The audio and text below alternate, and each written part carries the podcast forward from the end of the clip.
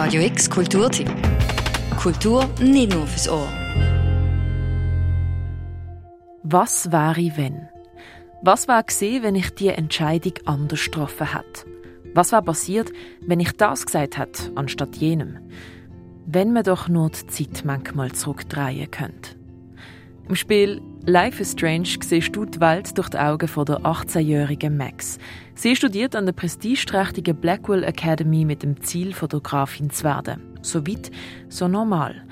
Wo sie dann aber Zeugin von einem schlimmen Ereignis wird, findet sie heraus, dass sie die Zeit zurückdrehen kann.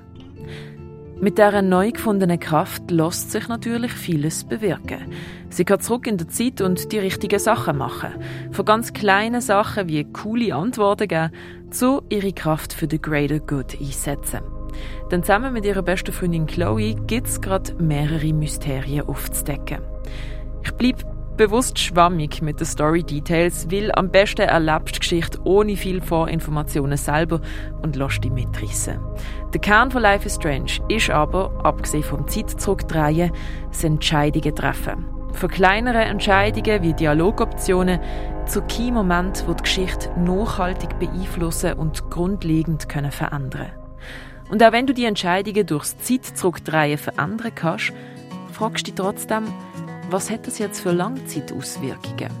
Weil nur weil du deine Aktionen rückgängig machen kannst, heißt das nicht, dass du die Antwort auf alles findest oder dass die Outcomes dir gefallen werden.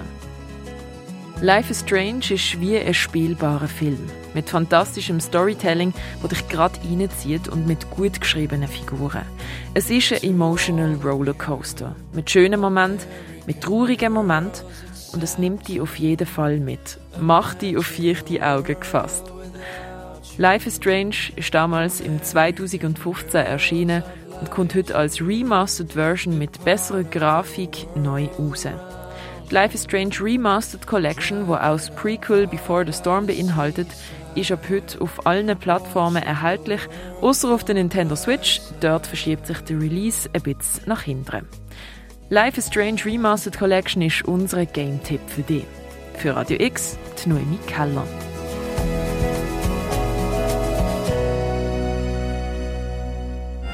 Radio X Kulturtipp. Jeden Tag mehr. Kontrast.